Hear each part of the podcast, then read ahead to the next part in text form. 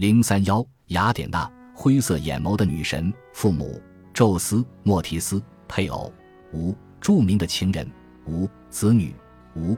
主要的属性：理性女神；次要的属性：战争女神、记忆与工艺之神。她的标识：橄榄树、猫头鹰、鹅。神庙、神事所与圣地：雅典卫城上的帕特农神庙、罗德岛的雅典娜波利阿斯神庙，以及罗马卡皮托山三位一组神庙。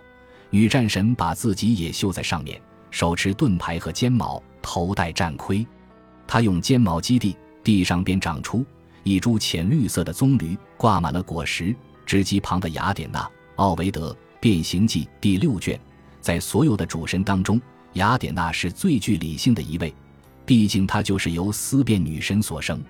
其他神奇大多象征着无法抵抗的自然力，或是不受约束的狂热情感。雅典娜却主要寄身于文明开化者的思想当中。作为女神，雅典娜象征着逻辑与理性。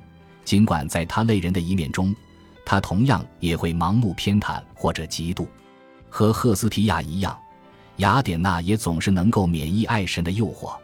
雅典娜的母亲莫提斯是俄克阿诺斯的女儿，她象征着纯粹的抽象思维这一概念本身。他和宙斯结合之后，宙斯意识到他们生下的孩子会继承莫提斯抽象思辨的能力，并且可能会将此用来对付宙斯。进而拥有统治宇宙的能力。然而，宙斯太晚意识到这一点了。这时，莫提斯早已怀上了他的孩子。正如我们已经提过的那样，神奇在其母亲腹中时就具有神性，因而无法被毁灭。于是，宙斯复制了他父亲的伎俩，把孩子整个的吞入腹中。然而，雅典娜在宙斯身体中自然地移动到了支配理性的脑部当中。继而使他头痛欲裂。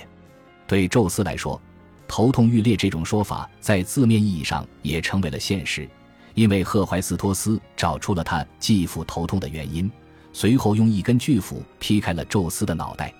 雅典娜从宙斯的额头处跳了出来。一些人宣称雅典娜当时就已经是成年女子的形态，甚至已经穿好了铠甲，而另外一些人则宣称那时的雅典娜还是一个孩童。后来被波塞冬的儿子特里同抚养长大，赫淮斯托斯自此和雅典娜之间结下了一条纽带。毕竟雅典娜是主司公义的女神，而赫淮斯托斯则是手艺人的保护神。只有赫淮斯托斯敢去试探雅典娜多么认真地对待自己处女女神的身份，而且也没人能比他走得更远。他成功的在雅典娜的大腿上留下了几滴自己的精液。雅典娜充满鄙夷地将其从身上抹去，从掉落到地上的精液中诞生了雅典人的祖先。没有其他神奇胆敢得寸进尺，做出更冒犯的举动，因为雅典娜伯罗马考试女神在战斗中极度可怖，而且带着羊皮盾的雅典娜在战场上不可战胜。这只盾是赫怀斯托斯赠给他的礼物。有人说，这只盾镶着金色的流苏。也有人说它只是盾状的装饰品，或者其实是羊皮做的胸甲。虽然雅典娜并没有报复心，不过她的确坚韧过人。除此之外，尼克也和雅典娜关系密切，因而雅典娜从不需要考虑失败的可能。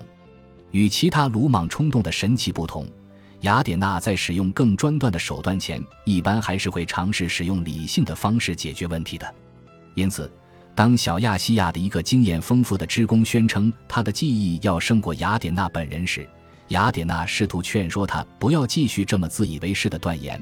毕竟，正是雅典娜本人发明了纺织这项技艺，但织工却拒绝退让。因此，在随后不可避免的纺织比赛中，他纺出了一件足证他技艺之高超的作品。这不仅仅是在挑战雅典娜的作品而已，而且还在挑战神奇整体的权威。因为他仿出的图案上记录的都是奥林匹斯神奇最好色、不负责任的一面。这个胆大妄为的织工阿拉克涅，因为触怒众神，被变成了一只蜘蛛。但雅典娜并不能否认阿拉克涅的确证明了自己的记忆。因此，就像很多平日里十分理智的人一样，雅典娜也有蜘蛛恐惧症及厌恶蜘蛛的症候。在雅典人选择接受橄榄树。而非波塞冬的苦涩泉水作为赠礼之后，雅典娜就成了雅典城的保护神。之后，他还帮助雅典人种植了其他谷物。他与雅典人彼此间一直协作良好。雅典成了希腊带给人类的致石礼物的象征，而雅典人也在自己的卫城上建起了雄伟壮丽的神庙，献给他们的处女女神雅典娜。雅典娜与阿拉科涅之间的竞赛一直都吸引着艺术家们的注意。维拉斯开兹在他1657年创作的名作《纺织女》中描绘了这一场景。更笼统来说的话，雅典娜还被下面几位画家描绘过：弗朗士·弗洛里斯。巴利斯·博尔多内、古斯塔夫·克里姆特以及雅克·路易·大卫创作于1771年的《马尔斯与密涅瓦之战》。在雕塑领域，雅典娜最负盛名的一座雕像是美国田纳西州纳什维尔的复制万神殿当中的雅典娜·帕尔瑟诺斯像。